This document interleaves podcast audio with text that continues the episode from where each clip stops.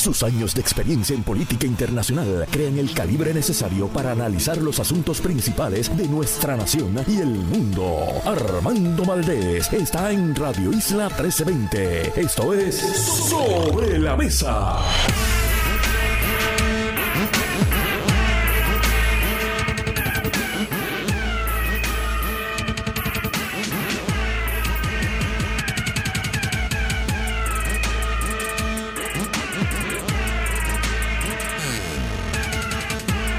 Puerto Rico. Soy Armando Valdés. Usted me escucha sobre la mesa por Radio Isla 1320.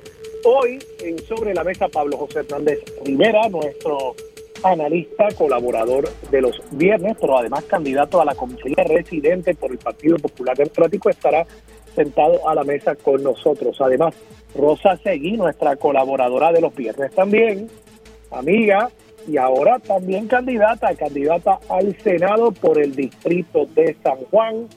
Va a ser dupla con Adrián González del Partido Independentista Puertorriqueño como parte de la alianza entre esas dos colectividades. Por supuesto, vamos a hablar con ella sobre su candidatura y otros temas también. Brenda Pérez Soto, educadora y candidata al Senado por el distrito de Arecibo, estará con nosotros ella tiene una propuesta interesante para la integración de la inteligencia artificial en la educación de nuestros estudiantes.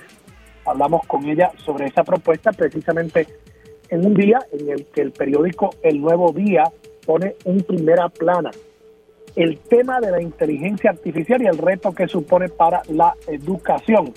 Y finalmente, en el último segmento de la Fundación Sila María Calderón y el Centro para Puerto Rico, la empresaria detrás de la Casa de las Barquillas, Carolyn Cruz, estará con nosotros para hablar sobre su experiencia empresarial y por supuesto para que la apoyemos y para que ahora en este momento que usted está haciendo sus resoluciones de año nuevo, ya yo estoy con mi listita, si tiene en esa lista montar una empresa en el 2024 para que se inspire con el ejemplo de Carolyn y usted se vaya preparando para hacer realidad sus sueños.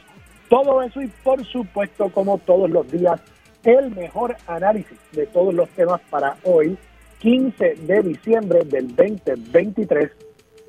Son las 8 y 3 minutos de la mañana. Los asuntos del país tienen prioridad. Por eso llegamos a poner las cartas sobre la mesa.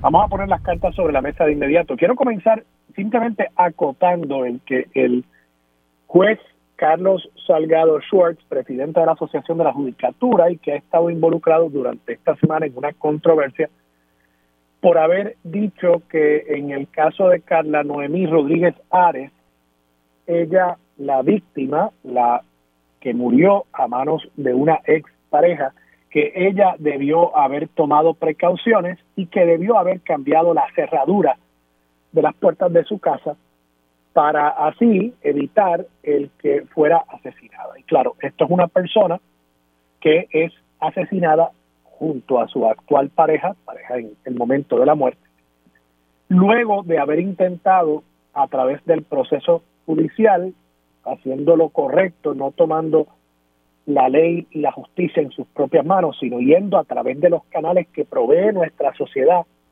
para atender este tipo de situación.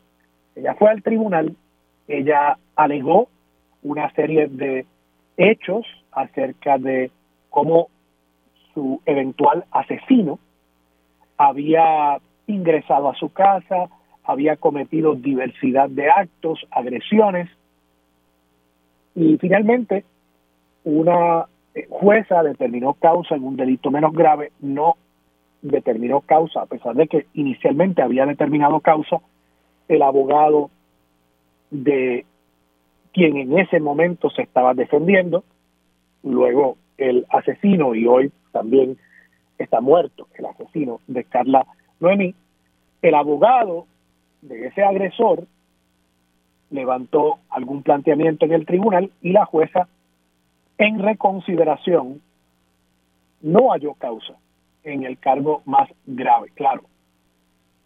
Es cierto que aún si se hubiese hallado causa, es posible que la fianza que se le hubiese impuesto, que en teoría habría sido más alta por ser un delito de mayor seriedad, y claro, habiendo entonces un nivel de peligrosidad mayor, ya por lo menos en esa etapa del juicio, según la apreciación de la jueza, aún si la fianza hubiese sido más alta, es posible que esta persona hubiese podido pagarla. Pero dicho todo eso, el sistema pudo haber funcionado perfectamente y el resultado ser el mismo. Eso es una realidad.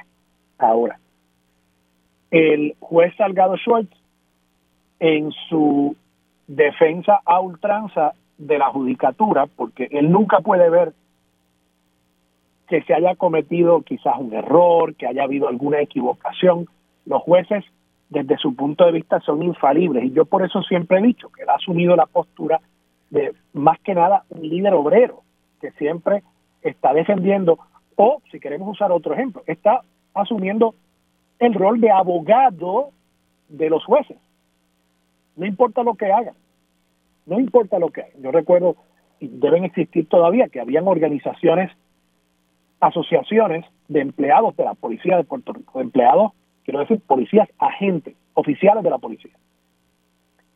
Y esas asociaciones existen única y exclusivamente, digo no, única y exclusivamente, pero en la mayoría de los casos existen para defender a los policías cuando hay algún tipo de señalamiento por uso indebido, por ejemplo, de la fuerza, siendo un policía. Y su rol es defender siempre, no importa lo que pase, defender siempre a los policías. Pues me parece que Carlos Salgado Schwartz ha entendido su rol como presidente de la Asociación de la Judicatura como un abogado de defensa a ultranza de todo lo que hagan o no hagan los jueces del país. Y yo creo pues que pierde credibilidad la asociación, pierde credibilidad él, porque además él es juez del apelativo.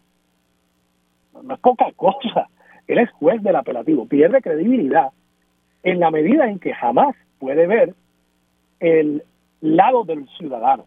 Jamás puede plantearse una autocrítica. Yo no estoy diciendo que admita culpa, yo no estoy diciendo que se flagele a nombre de todos los jueces, pero que haya en sus expresiones públicas algún tipo de reconocimiento de que podrían haber más de una manera de ver las cosas acerca de los tribunales. Pero eso no sucede, eso no sucede.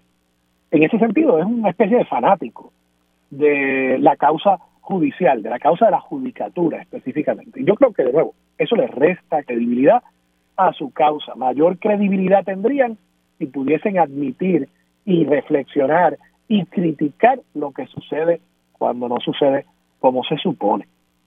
Pero traigo todo este tema, lo hemos discutido ya en múltiples ocasiones durante esta semana. Traigo el tema porque ayer fue a El Poder del Pueblo por Tele 11 y se le pregunta acerca de sus expresiones sobre el caso de Carla Noemi y él utilizando una expresión que yo creo que es desdichada, lamentable y muy acostumbrada cuando las personas van a disculparse públicamente por algo en nuestro país, él dice, bueno, si la familia se ofendió, si ellos entendieron mal mis expresiones, pues yo les pido disculpas.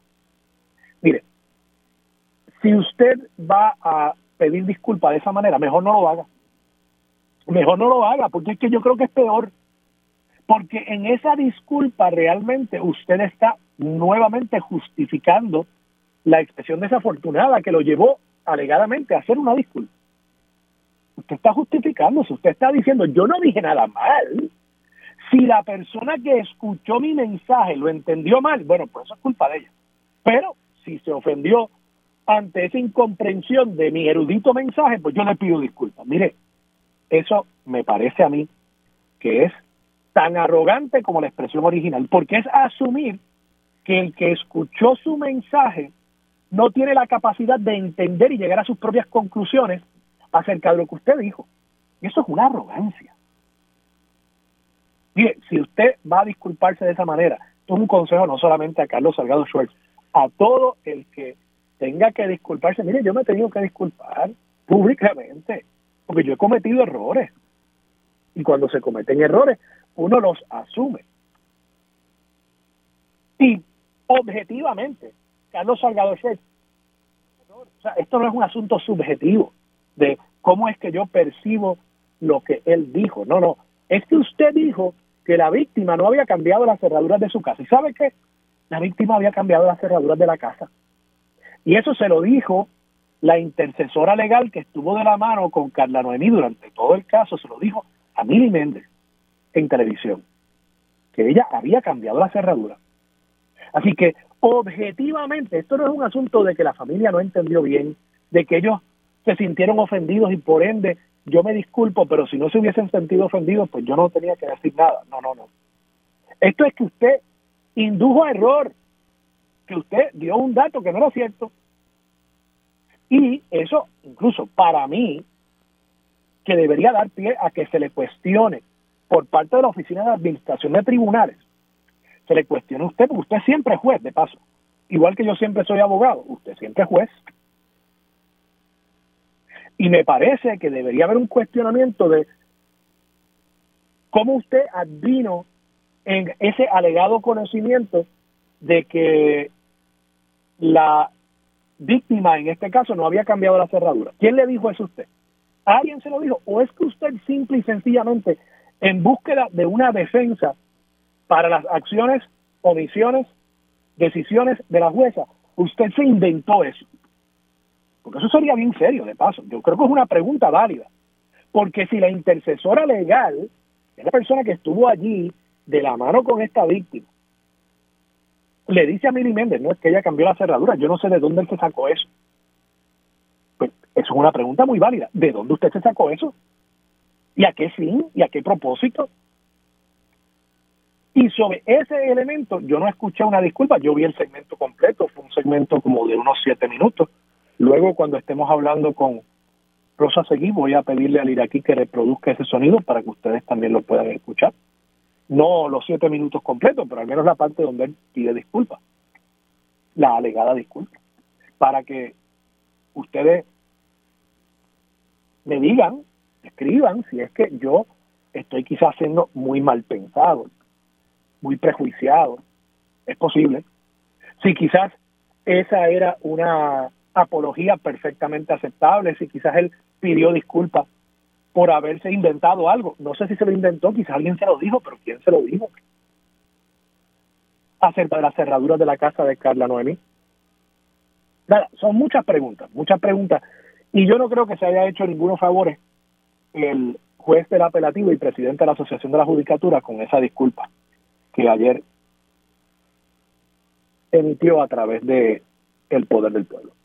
Bueno, vamos a hablar sobre esto más adelante en el programa con una de nuestras invitadas en el día de hoy, pero quiero eh, reseñar y felicitar. Yo veo que casi siempre que un periódico en Puerto Rico durante el pasado año ha traído el tema de la inteligencia artificial y le ha dado destaque en su primera plana o en artículos importantes a profundidad, los he felicitado porque creo que el vocero había hecho un artículo hace poco, el nuevo día pues tiene este artículo en portada hoy.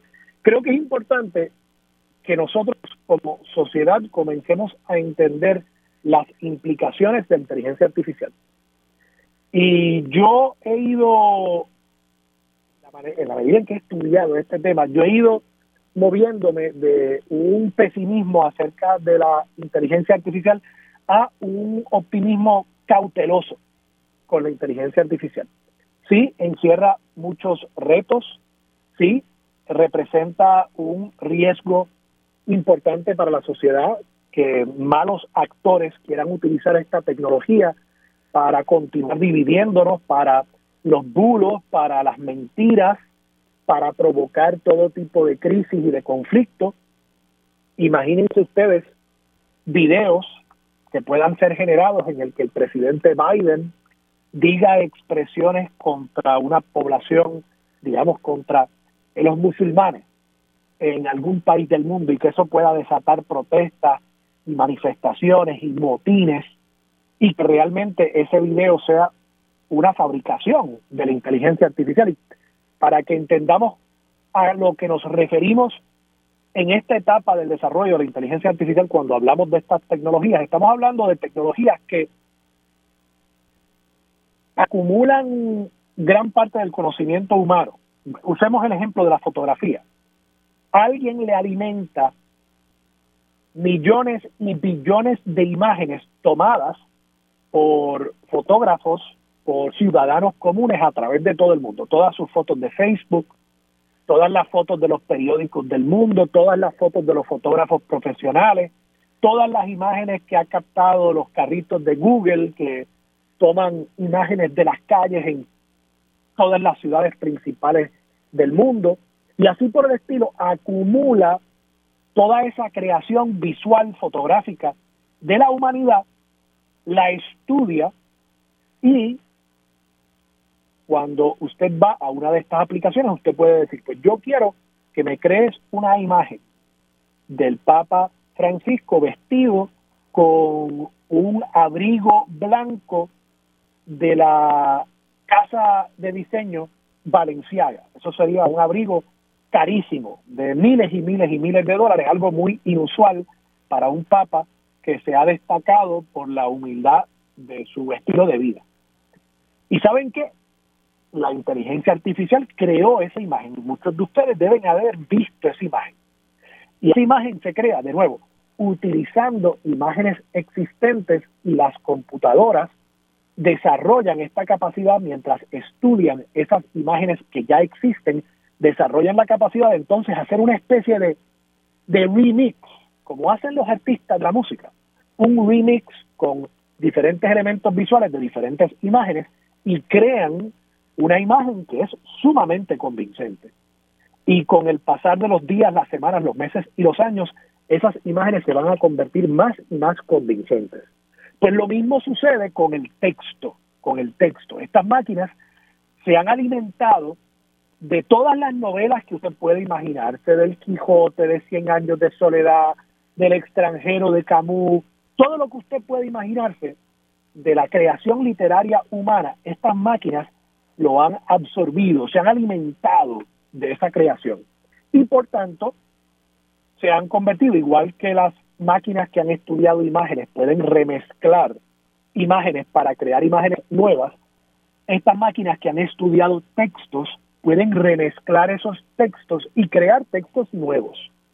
Y lo que plantea hoy el periódico El Nuevo Día es que esa tecnología la están utilizando muchos estudiantes en escuelas superiores y también en universidades para producir las famosas monografías que nosotros teníamos que sentarnos a escribir, primero estudiar, leer, desarrollar un bosquejo, sentarnos y escribir el ensayo, la monografía, pues eso ahora con estas máquinas usted le dice, necesito un ensayo acerca del significado de la travesía del Quijote. Y el sistema le va a producir, máquinas, le va a producir algo que probablemente en comparación con la producción de la mayoría de los estudiantes las escuelas superiores y en las universidades sería perfectamente aceptable. Claro, que probablemente si usted se sienta a leerlo con un ojo particularmente crítico, usted va a ver que repiten muchas cosas. Yo he utilizado estos sistemas y les confieso que algunas veces aciertan, otras veces no aciertan. Tienen un elemento que se llama la alucinación, quiere decir que estos sistemas pueden inventarse cosas se inventan cosas. Entonces, un profesor, un maestro que esté leyendo estos escritos producidos por la inteligencia artificial, si lo mide contra quizás un estudiante pobre, la producción de un estudiante pobre, pues quizás le parezca una genialidad lo que ha escrito la inteligencia artificial, pero si lo mide contra un estudiante de unas capacidades de escritura excelentes, pues quizás usted se va a dar cuenta que hay unos errores, que hay unas repeticiones en el texto, que no hay un hilo conductor perfecto en ese escrito. Y digo todo esto simplemente porque, de nuevo, me parece que como sociedad tenemos que seguir considerando las repercusiones de la inteligencia artificial y, y que en el caso de la educación, yo creo que la respuesta correcta no es prohibir el uso de la inteligencia artificial porque eso es imposible. Cuando ya todos los muchachos tienen un teléfono celular, una conexión de internet, una computadora en la casa, no todos, pero la mayoría, es virtualmente imposible usted decirle, no, pues yo no te voy a permitir que en tu teléfono celular, que en tu tableta, que en tu computadora, en tu casa, tú uses esta tecnología. Sería como decirle hace 50, 60, 70 años a un estudiante que no usara una calculadora. Esta es otra herramienta, es como una calculadora de texto. Y en ese sentido yo creo que lo que hay que hacer es no pretender prohibir la inteligencia artificial para que la educación no cambie, sino tenemos que cambiar cómo educamos para elevar la calidad de la producción de los estudiantes, permitirles que usen inteligencia artificial, enseñarles a usarla de manera responsable, explicarles que si quieren validar lo que está haciendo la inteligencia artificial, de todas formas tienen que sentarse a estudiar y hacer investigaciones. Y entonces que la herramienta de la inteligencia artificial les puede quizás ayudar a editar sus textos para que sean más coherentes, en eso funcionan muy bien las herramientas de inteligencia artificial, pero pretender simplemente prohibirlo, yo creo que sería un error porque esto representa un adelanto significativo en la capacidad del ser humano de producir más conocimiento. Y deberíamos integrar eso y cambiar la manera en que educamos y por supuesto cambiar también la valoración de lo que nosotros identificamos como valioso en la educación. No debería ser valioso simplemente el acumular conocimiento, lo que Freire llamaba la educación bancaria, simplemente depositar unos conocimientos, datos, fechas en la mente del estudiante, eso ya lo puede hacer mejor que nosotros la computadora. Debe tratarse entonces de modificar la educación para que eduquemos al pensamiento crítico, a la investigación, a las destrezas básicas y por supuesto, si también a la integración de estas herramientas para que podamos producir más y mejor contenido y conocimiento humano. Vamos a la pausa. Regresamos con más de Sobre la Mesa por Radio Isla Quédate en sintonía. Conéctate a radioisla.tv para acceder y participar en nuestra encuesta diaria. Sobre la Mesa por Radio Isla. Los asuntos de toda una nación están sobre la mesa. Seguimos con el análisis y discusión en Radio Isla 1320. Esto es Sobre la Mesa.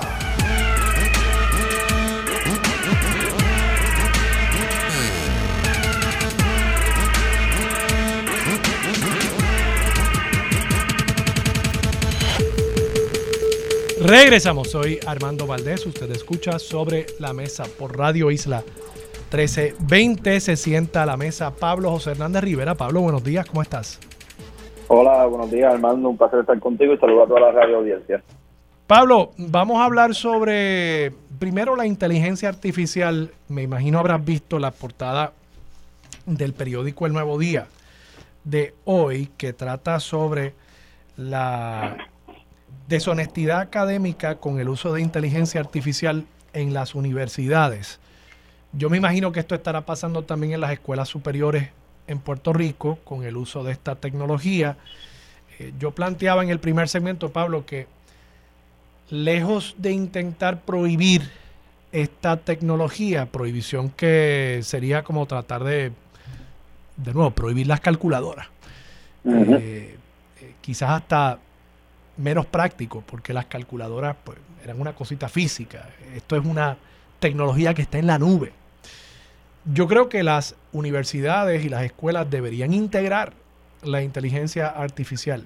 Eh, la educación tiene que cambiar. O sea, si algo esto nos ha demostrado es que el modelo de educación de apréndete estas fechas, 1492, 1493, e, e, ese modelo educativo, de nuevo, que Freire llamaba la, educación bancaria, pues realmente eh, es un modelo más caduco hoy que nunca, porque si las computadoras pueden hacer eso mismo, yo recuerdo una columna que publiqué, creo que fue este año, quizás el año pasado, sobre eh, preguntas de la rivalidad de Puerto Rico que le alimenté a ChatGPT y las contestó pues, más o menos bien, no, no era una contestación perfecta, pero, pero era una contestación pasable para la reválida.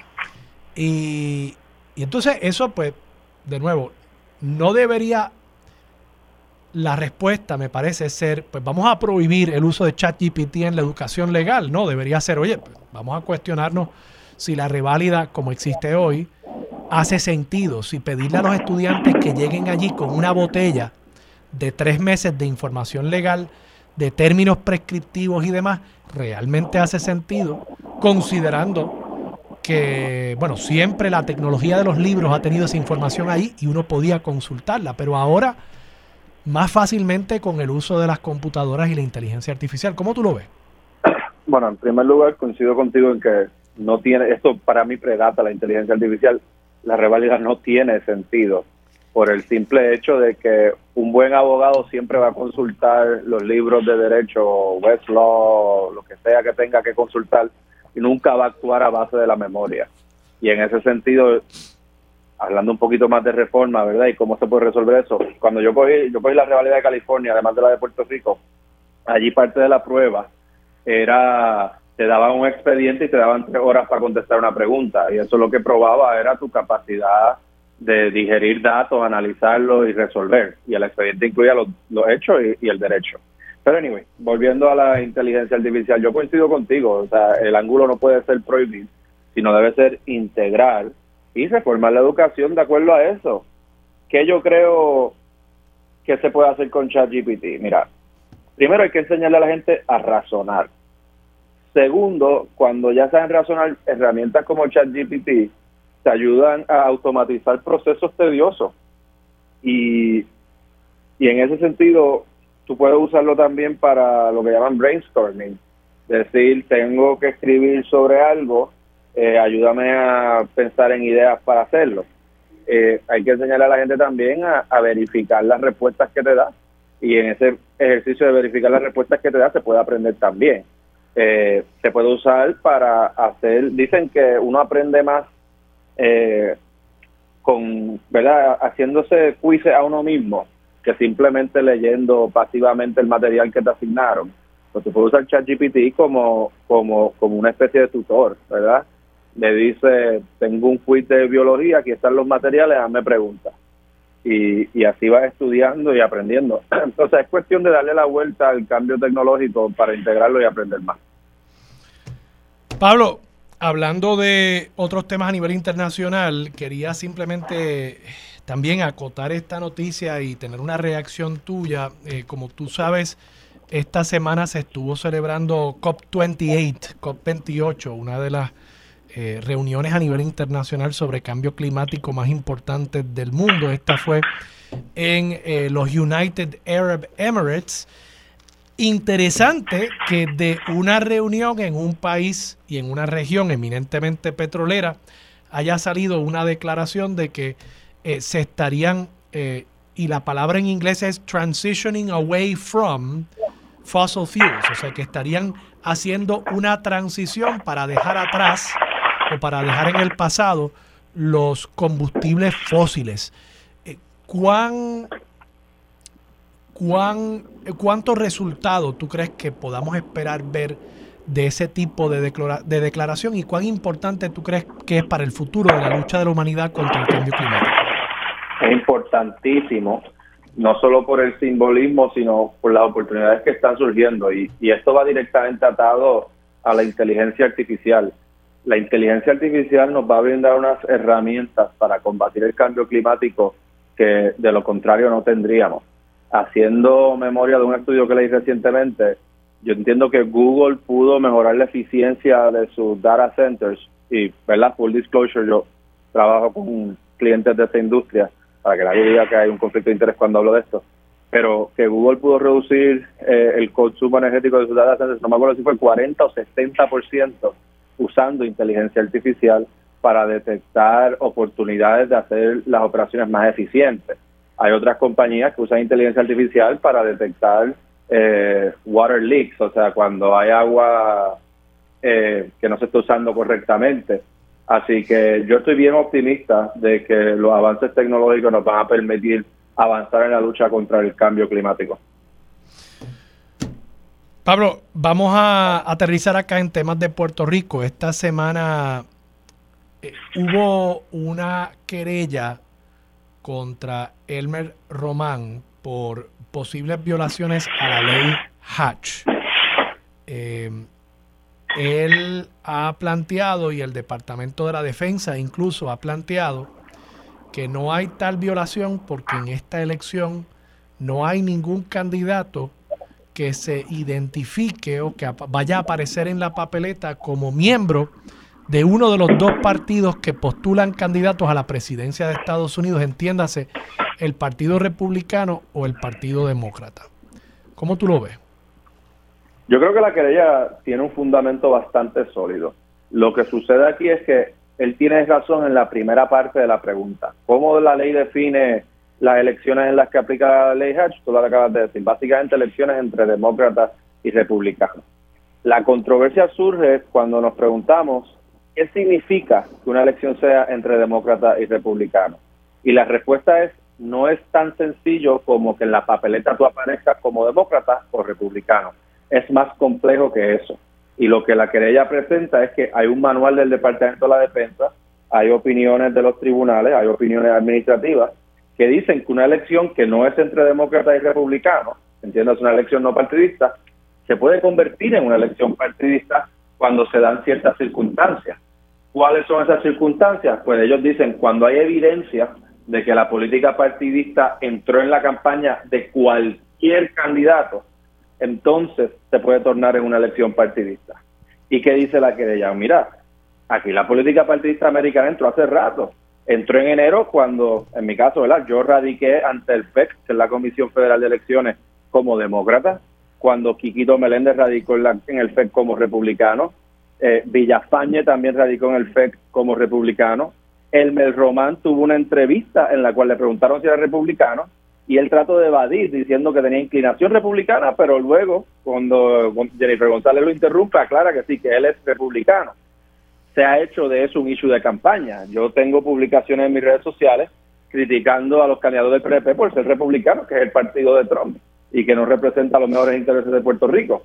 Así que yo yo yo creo que la querella es, muy válida y, va a causar que la oficina del Consejo Especial, el Special Counsel, la evalúe y probablemente o posiblemente retracte la opinión que le dio a Elmer Román autorizándolo a correr, porque esa opinión lo que dice es, suponiendo que nadie corra representando al Partido Demócrata y Republicano, pues yo creo que la querella presenta suficientes hechos para derrumbar esa suposición. Déjame ver si entiendo parte de lo que acabas de plantear. Tú nos estás diciendo que en el FEC se radica y se identifica, el FEC es el Federal Elections eh, commission, ¿no? Donde se tiene que erradicar aquellas personas que están aspirando a cargos federales, se tienen que erradicar los informes de ingresos y gastos de esa campaña. O sea, lo que se haría aquí para una candidatura a la gobernación, digamos, ante el Contralor Electoral, por ser la comisaría residente un cargo federal, se hace ante el FEC.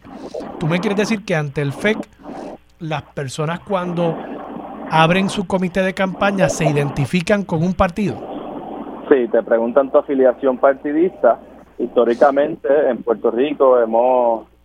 Yo, yo, yo vi las radicaciones del FEC de los últimos 20 años, que son las que tienen digitalizadas.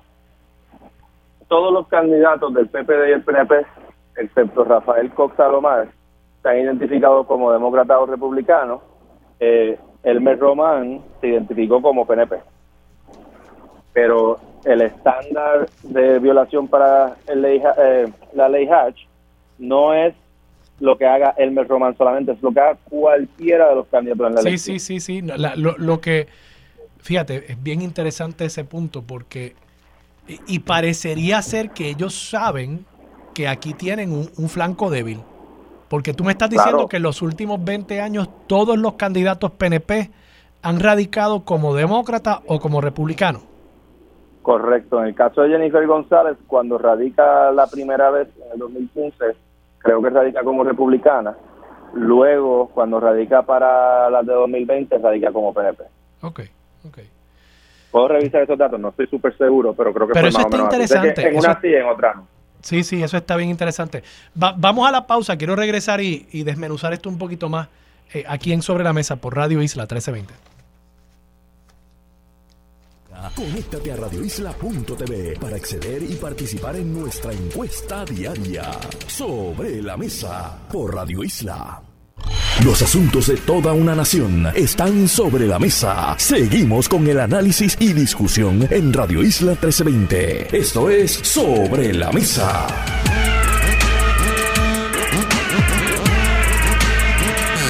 Regresamos, soy Armando Valdés, usted escucha Sobre la Mesa por Radio Isla 1320. Pablo José Hernández Rivera sigue sentado a la mesa. Pablo, estamos discutiendo la querella por eh, la ley Hatch. Yo quiero quizás dar un paso atrás. La ley Hatch, ¿qué es lo que dice? Que un empleado federal no puede aspirar, empleados federales cubiertos ¿no? por, por esta ley, no puede aspirar a un cargo político en una elección partidista en una elección partidista. O sea, no quiere decir que él pueda aspirar en una elección siempre y cuando él se identifique como candidato independiente. No. Si la elección es partidista, él no puede aspirar en esa elección. Armando, no puede correr como candidato independiente si los otros candidatos son demócratas exacto, y republicanos. Exacto. Por eso, pero que eh, tiene que ser una elección donde todo el mundo corre como independiente. Correcto. nadie puede correr como ningún partido. Correcto. O, o, o incluso, eh, me consta que en el caso de Puerto Rico, los partidos locales no se consideran, por ejemplo, la, elección a la gobernación para fines de la ley Hatch no es una elección partidista. Porque, no necesariamente, no necesariamente. Bueno, en, en, pues no usemos ese caso. La elección para la alcaldía de Las Marías no es una elección partidista, digo, a menos que se metan algunos elementos del Partido Demócrata Republicano, pero vamos a decir que no, que no existen esos elementos, es simplemente un popular, un victorioso, un independentista, eh, un PNP aspirando. Ahí no hay ningún partido que haya postulado candidato a presidente de Estados Unidos en la elección anterior. En el caso de la comisaría residente, la pregunta es, ¿es una elección partidista o no? Porque si es una elección partidista, Elmer Román, que es empleado del Departamento de la Defensa, no podría aspirar, aunque él no se identifique como republicano. Y por lo que tú me estás planteando ante el FEC, todos los demás candidatos en esta elección para comisionados residentes se han identificado como republicano o como demócrata.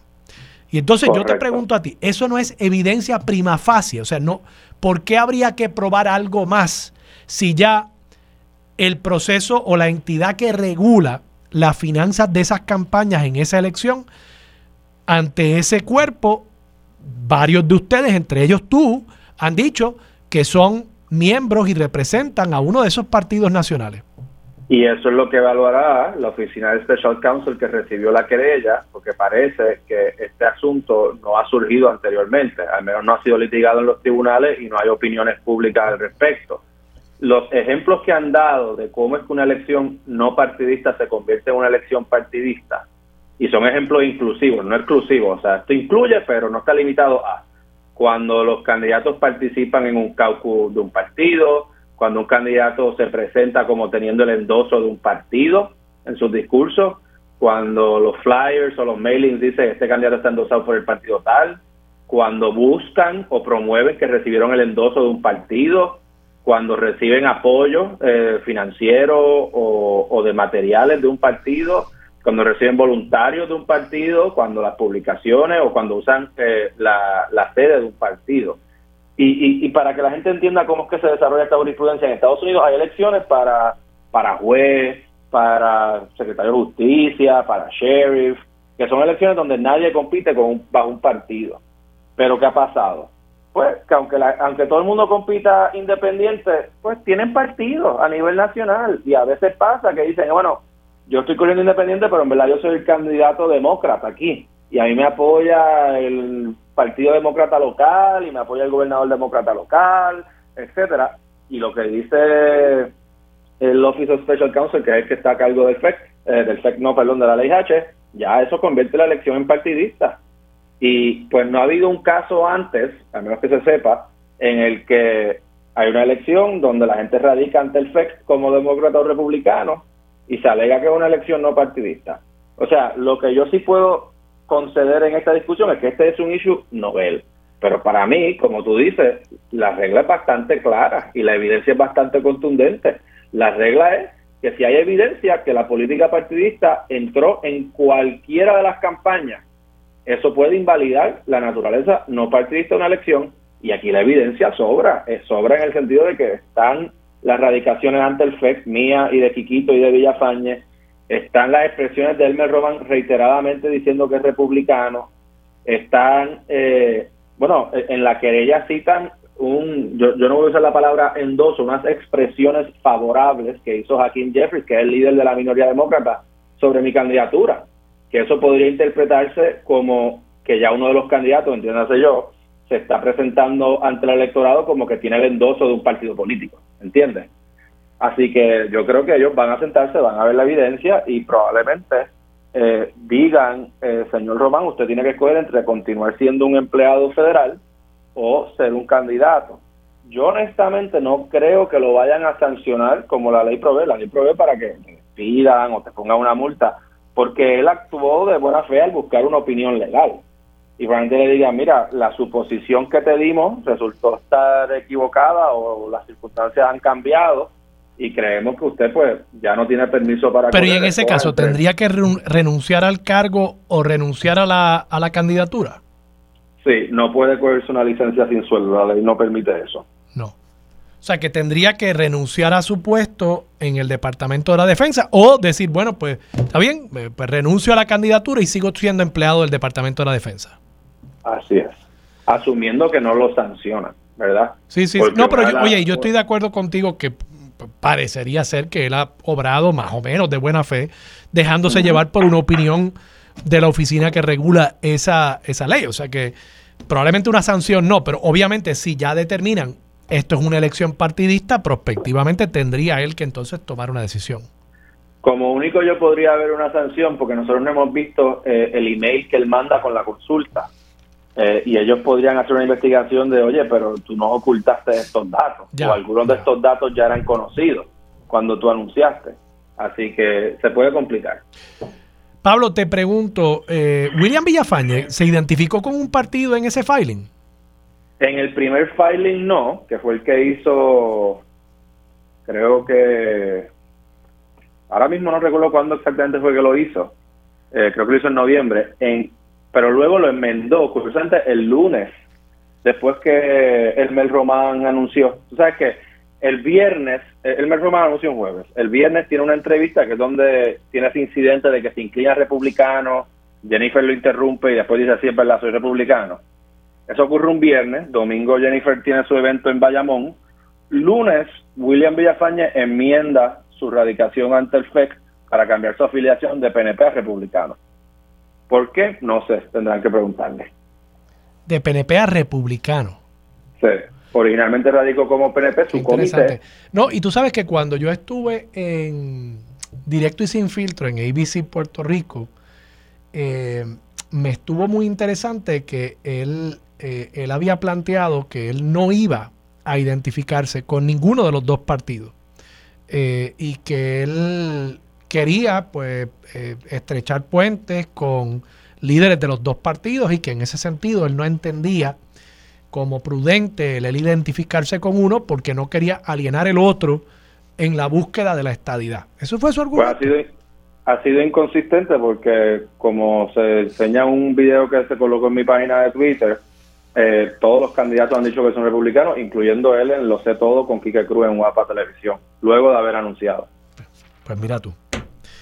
Pablo, gracias. Gracias a ti. Pablo José Hernández Rivera. Vamos a la pausa, regresamos con más de Sobre la Mesa por Radio Isla 1320. Quédate en sintonía. Conéctate a radioisla.tv para acceder y participar en nuestra encuesta diaria. Sobre la Mesa por Radio Isla. Su compromiso con la justicia social, los derechos humanos y la equidad la convierten en pieza clave para discutir los temas sobre la mesa. Ahora se une a la mesa la licenciada Rosa Seguí Cordero.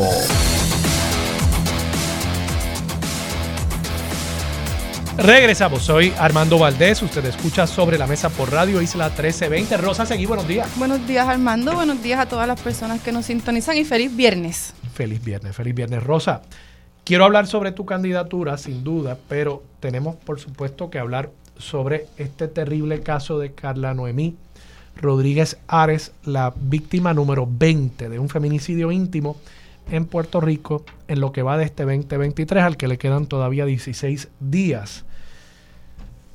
Yo me he enfocado mucho en eh, estas lamentables expresiones del juez Carlos Salgado Schwartz, presidente de la Asociación de la Judicatura eh, puertorriqueña.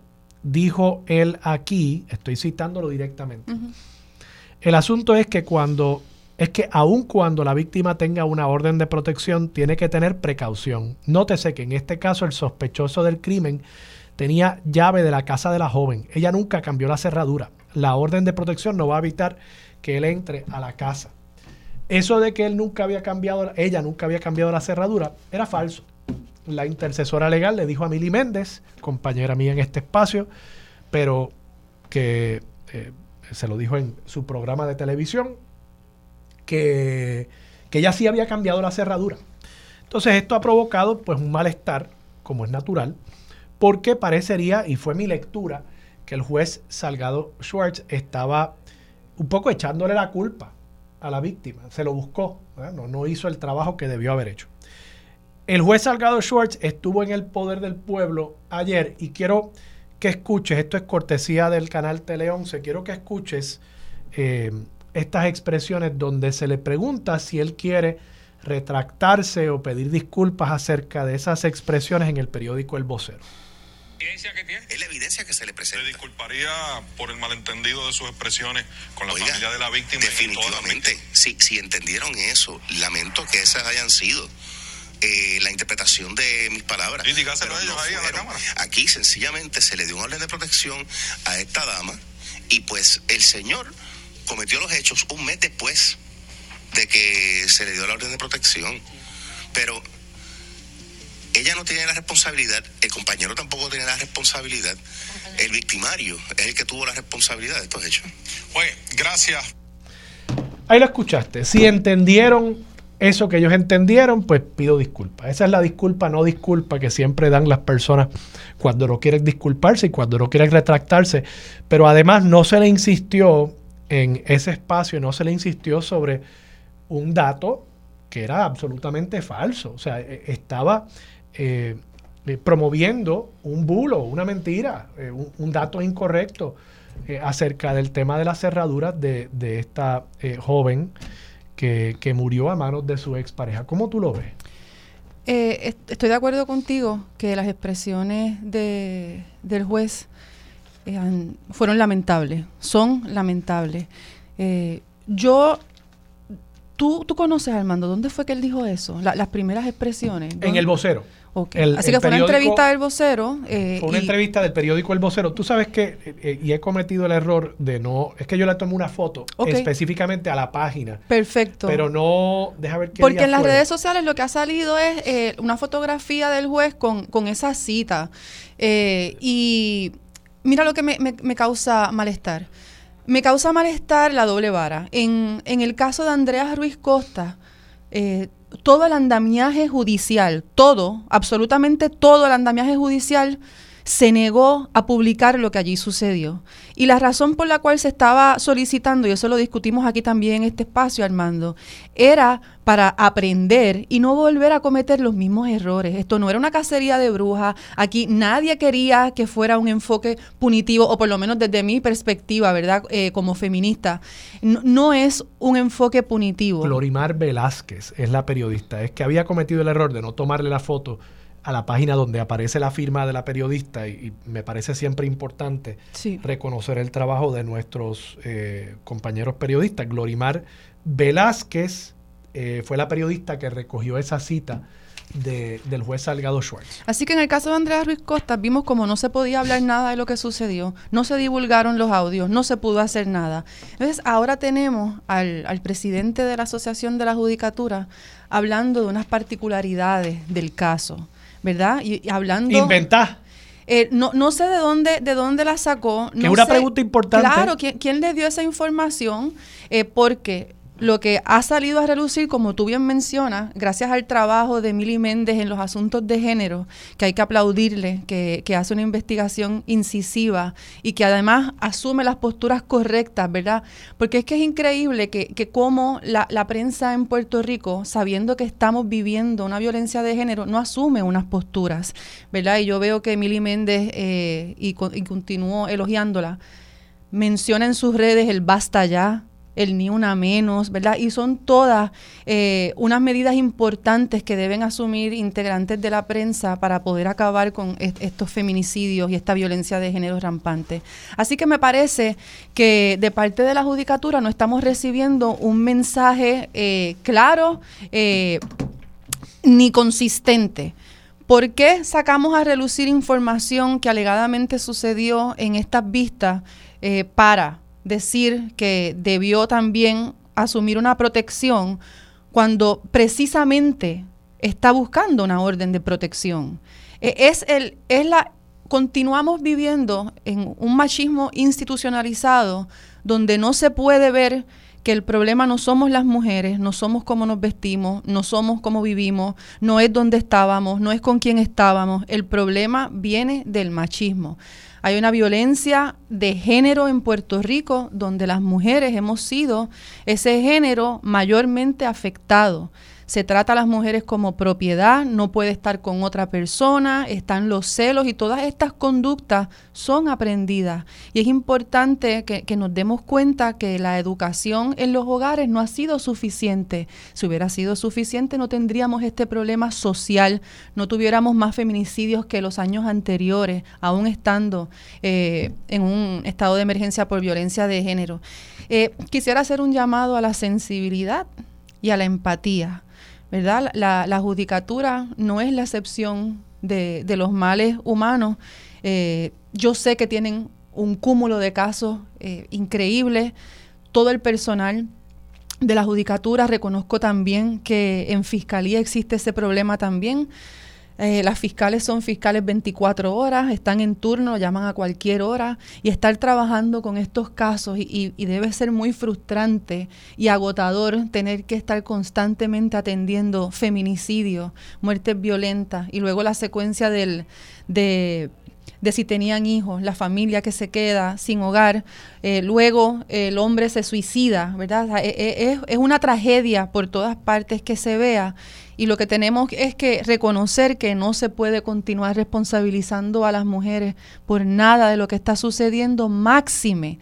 más aún, hay que tener aún más empatía y cuidado cuando sí han acudido a todos los medios que le, provee el Estado, a, todos los medios que les provee el Estado, absolutamente todos, incluyendo la frustración de las palabras que dijo Carla Noemí al salir de la sala, de que iba a ser una estadística más.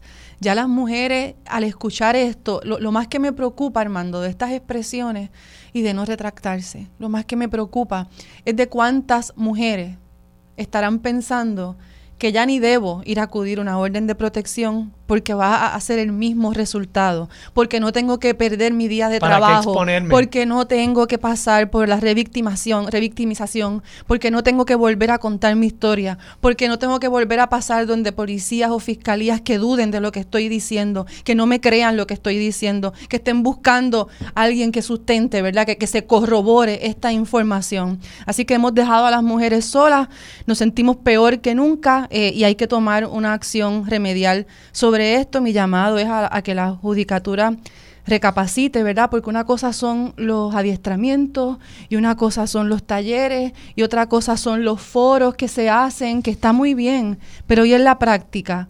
¿Por qué no se puede divulgar lo que pasó tristemente con el caso de Andrea Ruiz Costa y poder mejorar los procesos? ¿A quién se le está ocultando la información? Si nadie va a atender esto, ¿para qué sirven entonces estos procesos? Y no hay tampoco ni siquiera un poquito de empatía ni de reconocimiento de que utilicé mal las palabras, de que no nos toca a las mujeres y de que nunca debemos decirle a las mujeres que les toca a ellas, como dicen muchas personas en la legislatura. Yo creo que tú traes un punto bien importante que a mí no se me había ocurrido y es e, ese elemento de que en el caso de Andrea Ruiz, el sistema quería autoprotegerse, quería no revelar datos, pero entonces aquí tenemos a un juez del apelativo que, que, yo vuelvo a este tema, ¿verdad? Se supone, él mismo dice en esa entrevista, yo vi toda la entrevista, los jueces decidimos con la información que tenemos ante nosotros. No se supone que un juez reciba información ajena a lo que se presenta en el tribunal y a la oportunidad que se le da tanto a la fiscalía como a la defensa de ver la evidencia, de plantear otras interpretaciones, de cuestionar a los testigos, etc. Entonces, si no se presenta en el tribunal, no se supone que un juez lo, lo tenga en consideración al momento de tomar una decisión. O sea, él no puede, el juez o la jueza no puede llegar a su sala de tribunal y decirle a las partes, oiga, pero es que yo leí en el periódico esta mañana tal Correcto, eso es así, sí. Eso no se supone Tienen que, utilizar todos los Pero entonces, este juez del apelativo, claro, él no intervino en este caso, eso no es lo que yo estoy diciendo, pero este juez se sintió en la libertad de traer una información aparentemente, pues, pues que no tiene nada que ver con el expediente porque la intercesora legal dijo que no, que sí, ella, ella había. Que tomó todas las precauciones, lo dijo. Todas las precauciones, incluyendo cambiar es que se cae de la mata, sí sabíamos desde el primer día que había hasta instalado cámaras al interior de su hogar. Eso es correcto. Y él, y él las arrebató. Vamos, eh, tú me quieres decir a mí que hizo eso, pero no cambió la cerradura, se cae de la mata, ¿verdad? Y aunque no lo haya hecho. Claro, no, por supuesto, totalmente de acuerdo. Solo para dejarlo claro. Aunque no lo haya hecho. Si no lo hizo, mira, quizás no tenía los chavos para cambiar la cerradura. Lo gastó en cámara. Por eso, una cerradura es costosa, ¿verdad? Pero, pero aquí lo hizo. Entonces, este juez se sintió en libertad de ventilar cosas que primero no son ciertas, pero de haberlo sido, cosas de un expediente, de un caso para defender al juez, pero para ¿Por qué en este y no en otro? Por eso, pero para buscar soluciones, para evitar casos futuros. En el caso de Andrea Ruiz Costa, no, el expediente había que mantenerlo eh, en, en, confidencia. Y el llamado al juez Carlos Salgado Schwartz, estudió conmigo en Derecho, esto no es eh, para eh, grill las personas. Esto es para que hagamos una reflexión eh, y tomemos unas decisiones conscientes para mejorar los procesos y el sistema. crecemos mucho cuando aceptamos nuestros errores y por supuesto que en una posición tan importante como presidente de la Asociación de la Judicatura eh, va a verse con muy buenos ojos que podamos cambiar conducta. Sabemos que en todos los espacios de Puerto Rico, en absolutamente todos los espacios, eh, va a haber discrimen de género, va a haber violencia de género, pero cómo lo mejoramos, cómo aprendemos eh, y cómo reivindicamos unos procesos que, que cuestan vidas es como nos hacemos grandes y así que estamos a tiempo todavía para remediarlo. Rosa, tú, vamos a cambiar de tema, tú estás aspirando finalmente al Senado por el Distrito de San Juan. Esta es la segunda ocasión en que aspiras a ese cargo, ¿correcto? Sí. Eh, la primera vez fue obviamente en la elección pasada, en el 2020, como miembro de Victoria Ciudadana. Em, hiciste el evento en Santurce, eh, estás aspirando en una especie de dupla con Adrián González, que fue el candidato a la alcaldía, pero ahora está aspirando al Senado por el Partido Independentista Puertorriqueño. Háblame un poco de, ese lanzamiento y de, qué te mueve en esta ocasión a eh, nuevamente presentarte como candidata. Y cosa que de paso te agradezco y te lo agradezco a ti y vamos, se lo agradezco a todos los que están aspirando porque uno, uno cree que no, y muchas veces la gente tiene una percepción negativa de los políticos y muchas veces se la han ganado. Pero, pero yo creo que la mayoría entran pensando que pueden hacer algo por el país y es un sacrificio. O sea, no es, no es fácil. Eh, uno se expone a muchas cosas. Sí, pues me, voy a ganar un salario, sí gano. Eh, sí gano el cargo, sí, pero es un salario a cambio de 24 horas de disponibilidad, particularmente si uno es un político responsable, eh, de exposición continua, ¿verdad? Un poco una pérdida de privacidad y de, y de intimidad. Eh, así que en ese sentido yo creo que cualquier persona que da ese paso hay que agradecérselo. Y a ti pues te lo agradezco más que te conozco y, sé la calidad de ser humano que eres. Y, y estabas cordialmente invitado y lo sabes. Lamentablemente no, no, no, pude llegar, pero, te agradezco la invitación. Era, tratamos de hacerlo de una manera bien cortita por, por la hora para que las personas pudieran ir en su hora de almuerzo, ¿verdad? Y yo también trabajo, así que fue, fue muy emotivo, eh, fue un grupo nutrido de personas, eh, eran sobre 120 personas en el espacio cultural, se llama Pública Espacio. Eh, tuve el, privilegio de que había una exposición muy linda del colectivo Mori del activismo feminista, y fue casualidad, así que fue una casualidad muy bonita. Y pues sí siento mucho entusiasmo y esperanza y alegría, pero pues también con mucha seriedad y responsabilidad y compromiso. Eh, sí es cansón, ¿verdad? Pero estamos eh, muy, muy puestas para, para trabajar muy duro. Pues Armando, me, mueve lo mismo que siempre me, ha movido al activismo, a, denunciar los, los, males sociales y a tratar de buscar soluciones que respondan a las grandes mayorías me parece que, he continuado consistente eh, en qué es lo que defiendo y trabajar colectivamente pues es la, mejor forma de poder lograr grandes cambios. En Puerto Rico tenemos un historial hermoso de, lucha cuando nos unimos como pueblo. Eh, ayer en una entrevista con Milly Méndez, ella me recordó cómo el pueblo logró sacar la Marina de Vieques de los Estados Unidos, ¿verdad? Y eso no es poca cosa, es, es la Marina de los Estados Unidos, es, algo, es un, es un recuerdo importante de, de esa invasión y se logró, de esa invasión de los Estados Unidos a Puerto Rico y se logró sacar.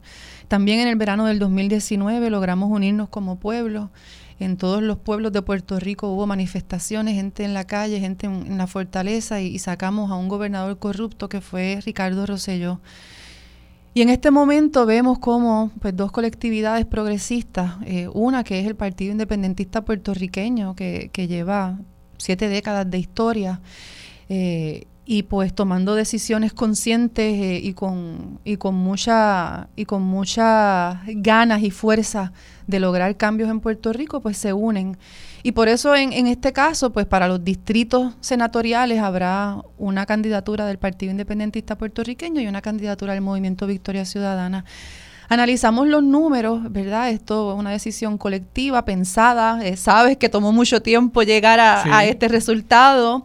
Eh, se hizo con, mucha conciencia y ahora, pues las cosas han cambiado. Vimos el resultado del 2020 en el que pues quedé en ese tercer lugar.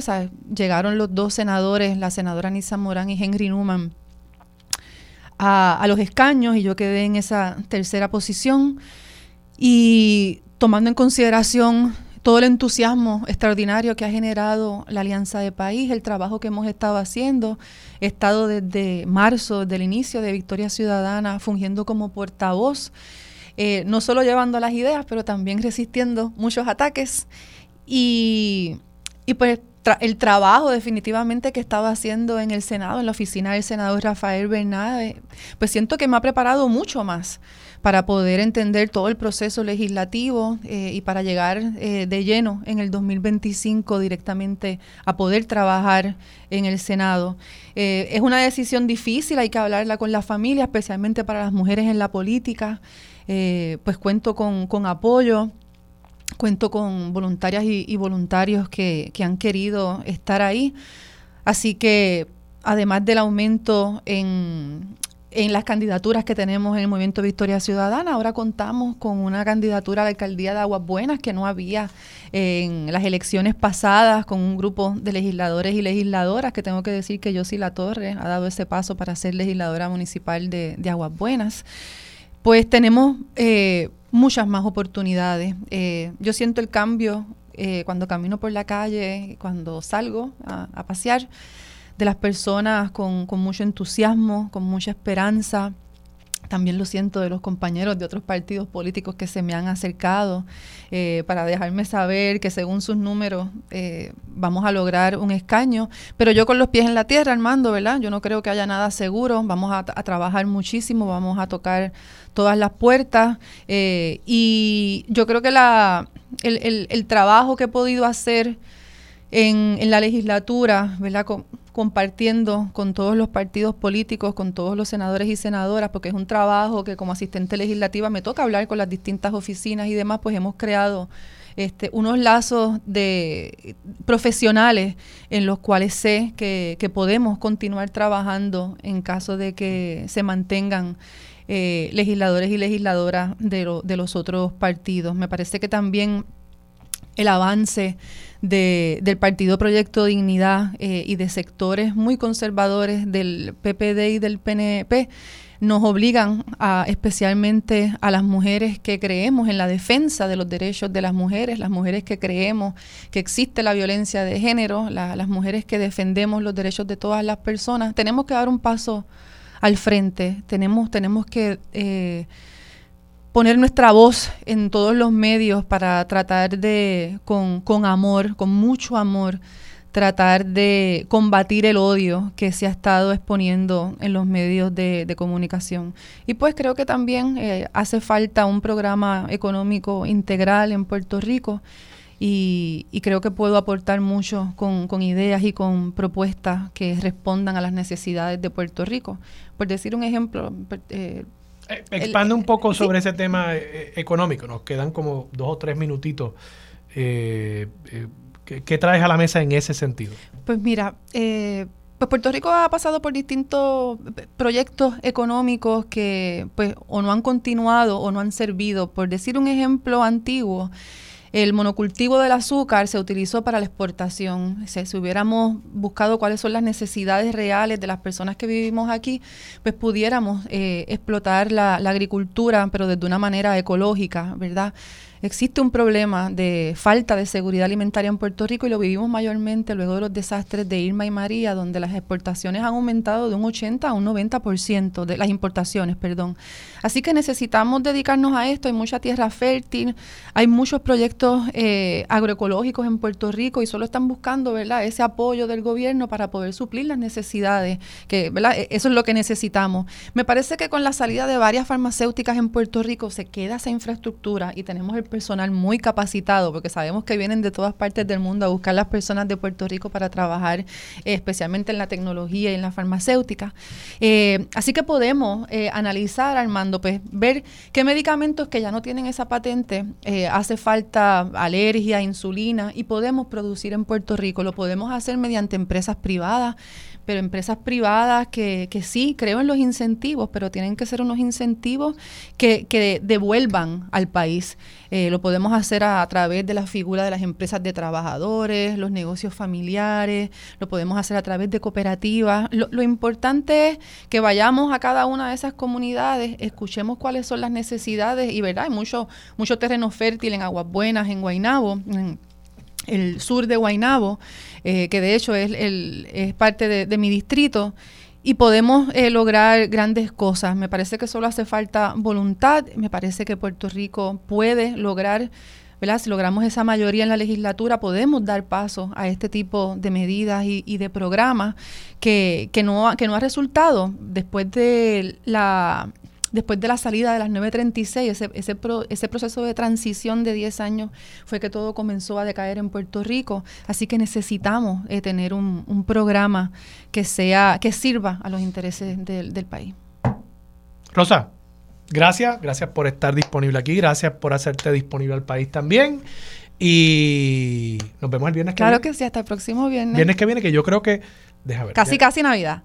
Bueno, sí, el viernes que viene, imagínate, 22. Qué chulería. Después tenemos el 21. No, nos quedan dos, dos programas. ¡Ay, del eh, año! En este año todavía. O sea, tú y yo. No, a mí me quedan. a mí me quedan 10 programas. De viernes, de viernes. Pues hasta el próximo viernes. Bueno, Vamos a la pausa, regresamos con más de Sobre la Mesa por Radio Isla 13 Quédate en sintonía, conéctate a radioisla.tv para acceder y participar en nuestra encuesta diaria.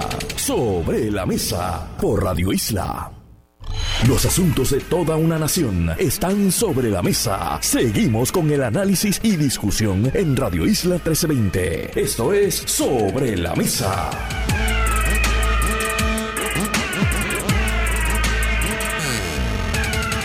Regresamos, soy Armando Valdés, usted escucha sobre la mesa por Radio Isla 1320.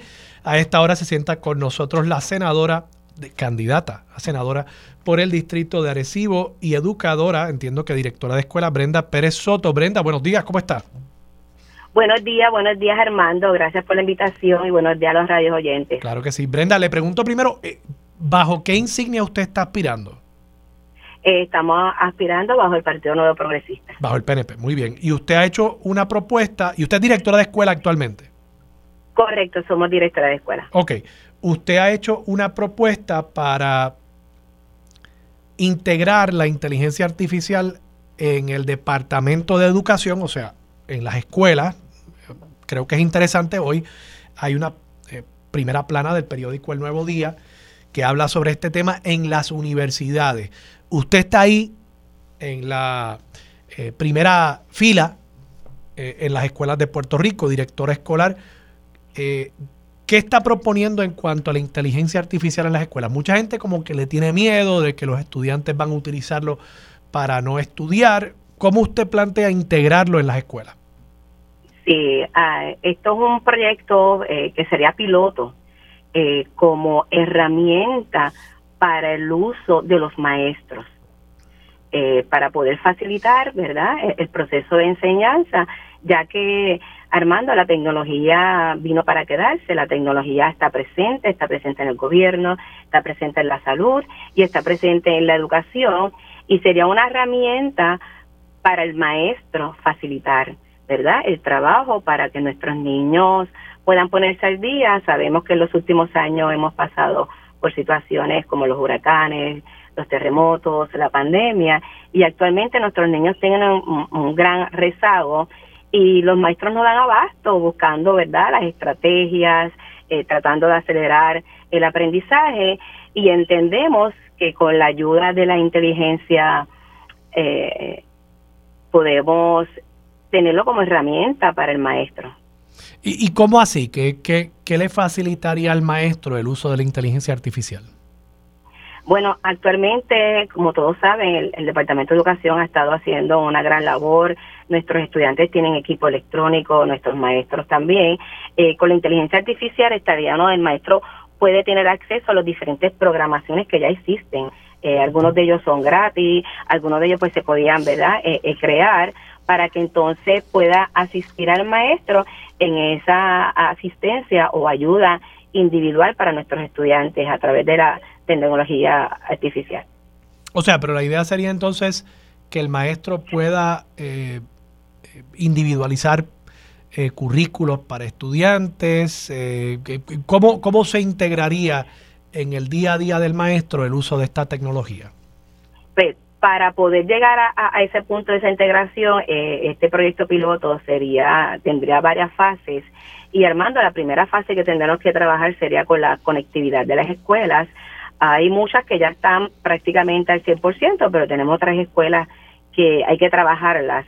La segunda fase sería en capacitación, ¿verdad? Desarrollo profesional para poder certificar a nuestros maestros. La tercera fase eh, eh, muy importante sería poder orientar y preparar a los padres, porque los padres serían nuestros asistentes en darle la continuidad a, este proyecto. Y, por último, actualizar y los equipos verdad e, electrónicos para nuestros estudiantes y para nuestros maestros. Usted es directora de escuela en una escuela eh, intermedia, superior, elemental. En estos momentos estamos dirigiendo una escuela elemental, pero tenemos experiencia en todos los niveles. Ya. ¿Y qué le dicen sus compañeros acerca de la, del uso de la inteligencia artificial, digamos, en las escuelas superiores por parte de los estudiantes cuando se les asigna un ensayo, eh, una monografía? Eh, ¿Cuál ha sido la experiencia de sus compañeros? Pues mira, ha, habido de, eh, ¿verdad? experiencias positivas como también negativas, pero más es la positiva que es herramienta y a veces nuestro nuestro estudiante está en falta de, ese conocimiento, de desarrollo e, en la tecnología y sería una herramienta para abrirle camino e, en el presente y, en el futuro, porque muchos de ellos pasarían a, nivel por secundario, ¿verdad? Las universidades, las instituciones. Ya. O sea que usted no cree en, prohibir la inteligencia artificial en las escuelas. No, no, yo estaría a favor de, la inteligencia artificial en la escuela porque sería una herramienta para el maestro poder ayudar a nuestros estudiantes. Y nosotros, ¿verdad? Eh, como gobierno se supone que estemos al día, al tanto y, poder crear, legislar para ayudar a nuestros estudiantes que son el presente. Brenda, le pregunto, ¿por qué aspirar al Senado en esta ocasión por el distrito de Arecibo? ¿Usted había aspirado anteriormente o esta es la primera vez que...? Mm, eh, esta, esta es la primera vez, esta es la primera vez. ¿Y por qué? Eh, ¿Por qué? Porque tengo el deseo de, de, trabajar especialmente eh, buscar alternativas por nuestros niños, nuestros niños con necesidades especiales. Eh, hay tanto por hacer, Armando, y, y esta sed que tengo de, trabajar, los que me conocen saben que, y lo digo con humildad, llegamos a, a la escuela y, y, hacemos de todo, corremos la pasión de ver nuestros niños felices, de ver nuestros maestros que tengan verdad sus materiales, sus equipos, para poder dar el pan de enseñanza diaria. Y hay tanto por hacer todavía, Armando, que como creo y sé que se puede hacer por un mejor mañana, por eso es que estoy aspirando.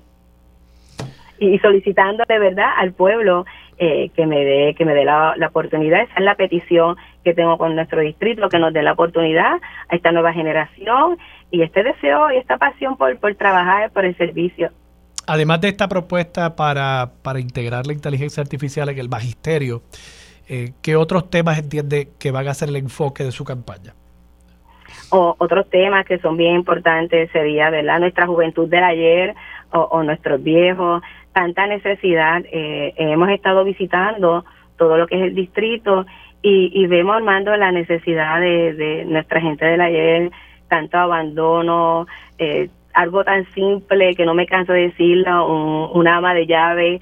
Eh, usted sabe que llega, llegan los fondos en, este país. Tenemos que seguir buscando las alternativas y crear proyectos de ley para darle una mejor, mejor vida a, a, nuestra gente que dejó su vida, ¿verdad?, en el desarrollo de este país. Muy bien, Brenda, muchísimas gracias por estar disponible para Sobre la Mesa.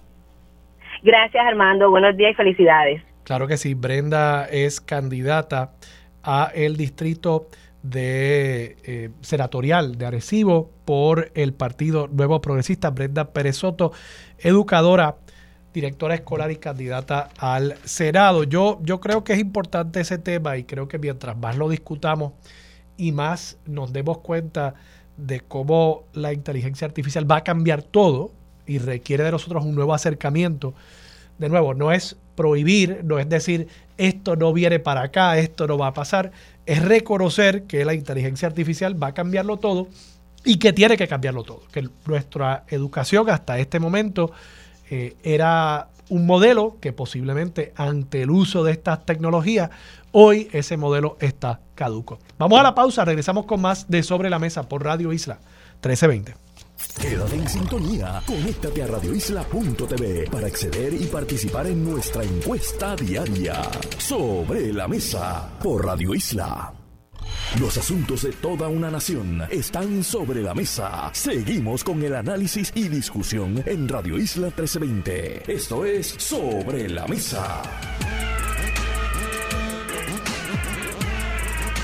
Regresamos, soy Armando Valdés, usted escucha sobre la mesa por Radio Isla 1320. Está aquí conmigo Carolyn Cruz, ella es la empresaria detrás de la Casa de las Barquillas Cruz y me ha traído aquí unas muestras de estas barquillitas. Y bueno, te doy la bienvenida, Carolyn, buenos días. Buenos días, Armando. Buenos días a todos los audio eh, escuchas. Eh, espero que todos estén bien. Cuéntame, ¿qué es la Casa de las Barquillas Cruz? Pues mira, Armando, la Casa de las Barquillas Cruz es, una, es un negocio que estoy emprendiendo. Las barquillitas son un producto que se consumen con carne molida, pollo, mariscos. Sí, sí, estas son las barquillitas que usted cuando va a una fiesta y hay alguna estación con carne molida, con pollito, usted llena esa barquillita, entonces se la come y obviamente facilita en una fiesta el que no tenga que ir la gente por ahí con un platito y una cuchara. Un claro, claro, claro. Eh, estamos ubicados en Sidra. Ok. Y próximamente vamos a abrir nuestra primera tienda que es tanto fábrica como tienda donde toda persona pueda llegar a comprar las barquillitas. Me estabas haciendo el cuento de quién realmente empezó este negocio, porque usualmente los negocios que me trae la Fundación Sila María Calderón y el Centro para Puerto Rico son negocios de recién creación. ¿El tuyo no? No. El mío comenzó en el 1973 por la señora Inés. O sea, que está cumpliendo 50 años. Claro, estamos cumpliendo 50 años y estamos cumpliendo muchas metas también. Ella en el 1973 eh, se enfermó. ¿Ella era? Mi abuelita. Tu abuela. Paterna. Ok. Eh, tuvo sus padecimientos de salud mental y por medio de, de, un, un, hospital, ella comienza a tomar unos talleres, entre esos talleres, para su recuperación de salud mental. Eh, por medio de eso, entre esos talleres está el taller de las barquillitas. Ella comienza a mercadearlas. Pero para ese entonces, pues no estaba el Facebook, no estaba Instagram, no estaba esta facilidad de hacer el mercado, pues que ahora mismo yo estoy creando. Ella entró, eh, su, primera, ah, su primer anuncio fue en el periódico La Semana, que estaba ubicado en Caguas, y pues obtuvo una serie de clientes, pero era todo por teléfono. Eh, lamentablemente en el 2015 mi abuelita fallece y en el 2016 mi tío y mi abuelito que habían quedado al mando me heredan el negocio.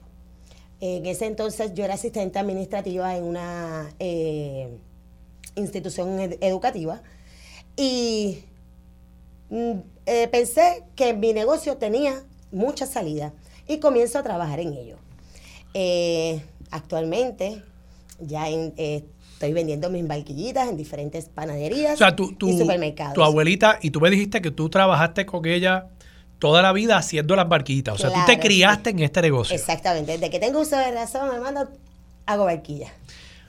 Entonces, tu, tu abuelita, eh, hasta el 2015, ya había mantenido el negocio más como uno de estos negocios donde alguien sabe que tu abuelita hace las barquillas y la llaman, etc. O sea, no estaban en tiendas en ese momento todavía. Correcto tú asumes el control del negocio y tú empiezas a expandir. Claro.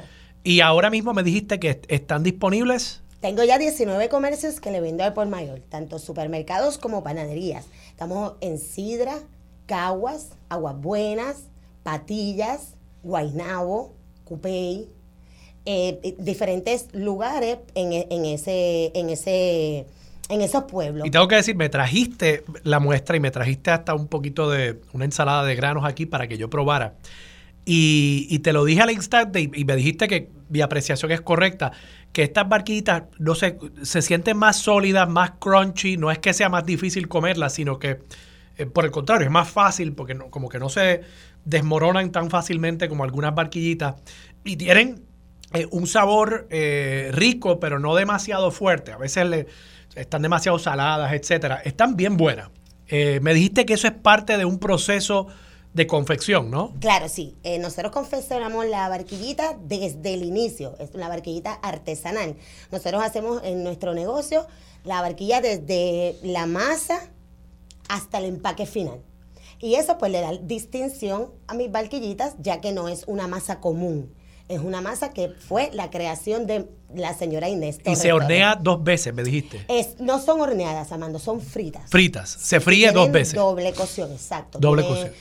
su primer espacio, que es una temperatura más baja, donde no le permite adquirir las burbujas, que es lo que, lo que usted me estaba comentando, que, se, que es como se rompen y demás. La segunda cocción es para tostarla para que entonces adquieran ese color doradito que ellas tienen. Ya. ¿Cómo llegaste a la Fundación Sila María Calderón? Pues llego a la Fundación Sila María Calderón en el 2018, soy graduada del 2018, por medio de un eh, anuncio que vi en una tienda en Sidra. Eh, obtuve su número de teléfono, lo anoté y llamé. Ellos obviamente eh, requerían una serie de requisitos, valga la redundancia, y yo completé su cuestionario y lo envié y gracias a Dios, pues fui eh, seleccionada para tomar eh, los talleres con la Fundación de Sila María Calderón. ¿Y qué aprendiste ahí? ¿Qué es lo más importante que, te llevaste de ese, de pues taller? Eh, la Fundación Sila María Calderón para mí fue sumamente importante después del 2018 en mis decisiones. Primero porque ellos me motivaron. Ellos me ayudaron a creer más en mí y en mi producto. Eh, obtuve los conocimientos de contabilidad, los conocimientos de permisología y todo lo que tenía que ver con establecer un negocio, una tienda, un negocio y, ser empresaria. Eh, la Fundación Sila María Calderón me ofreció a mí tanto apoyo físico como eh, las redes. Ellos estaban 24/7, para mí no importaba qué. Y eso para mí fue sumamente importante y fue base para que hoy en día yo esté logrando lo que estoy logrando.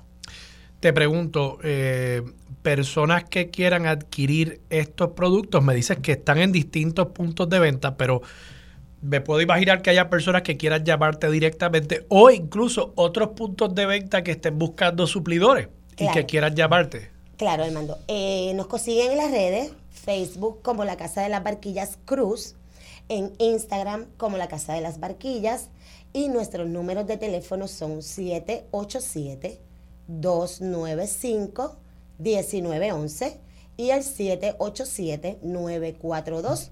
4989. ¿Cuáles son tus planes de expansión de aquí en adelante? Claro, estamos, eh, si Dios permite, en, enero, enero 15, vamos a hacer la apertura de nuestra nueva tienda con fábrica integrada. No me digas, o sea, pero eso ya, tiene que estar adelantado, porque si es el 15 de enero... Sí, ya estamos, ya estamos a mitad de camino. ¿Me puedes decir dónde va a ser? Sí, eh, va a ser en la calle Barceló, en número 13, en Sidra. En Sidra, muy bien.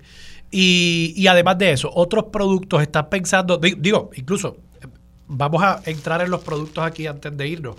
Eh, está la barquillita tradicional, esta es la barquillita, digamos, blanca, no sé. La regular. La regular, ¿verdad? La que usted está imaginándose cuando yo le digo una barquillita de carne en una fiesta, pero hay unas barquillitas aquí multicolores también para la época festiva, rojas y verdes.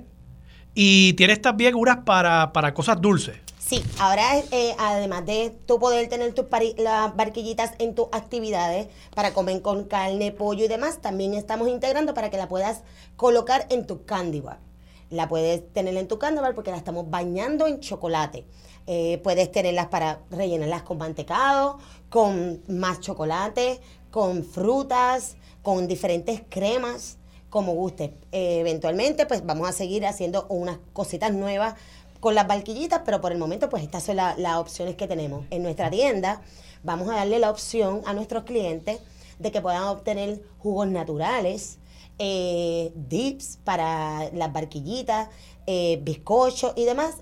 mi, mi, visión es que tú puedas ir armando, tiene una actividad y está súper ajorado y te dice, ah, déjame ir a la tienda de Caroline y ahí vas a conseguir un bizcocho, las barquillitas, o el jugo, la, el, el Todo lo que hace falta. Todo lo que te hace falta y tú llegaste a tu casa y montaste el bembé y no necesitas más nada. Y todo va a ser delicioso. Excelente, excelente. Caroline, eh, dinos nuevamente cómo te eh, conseguimos, tanto por teléfono como en las redes sociales. Claro que sí. En Facebook como La Casa de las Barquillas Cruz, Instagram La Casa de las Barquillas y los números de teléfono para contactarnos 787-295-1911 y 787-942-4989. Vamos a apoyar a esta empresaria puertorriqueña y ustedes que me están escuchando, además, vamos a emprender en el año nuevo. vamos a emprender.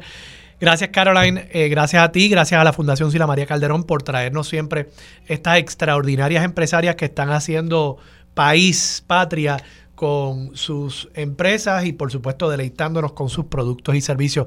Gracias Caroline, gracias a ustedes por escucharnos en el día de hoy. Vamos a la pausa, regresamos con Mili Méndez, dígame la verdad, es lo próximo aquí en Radio Isla 1320.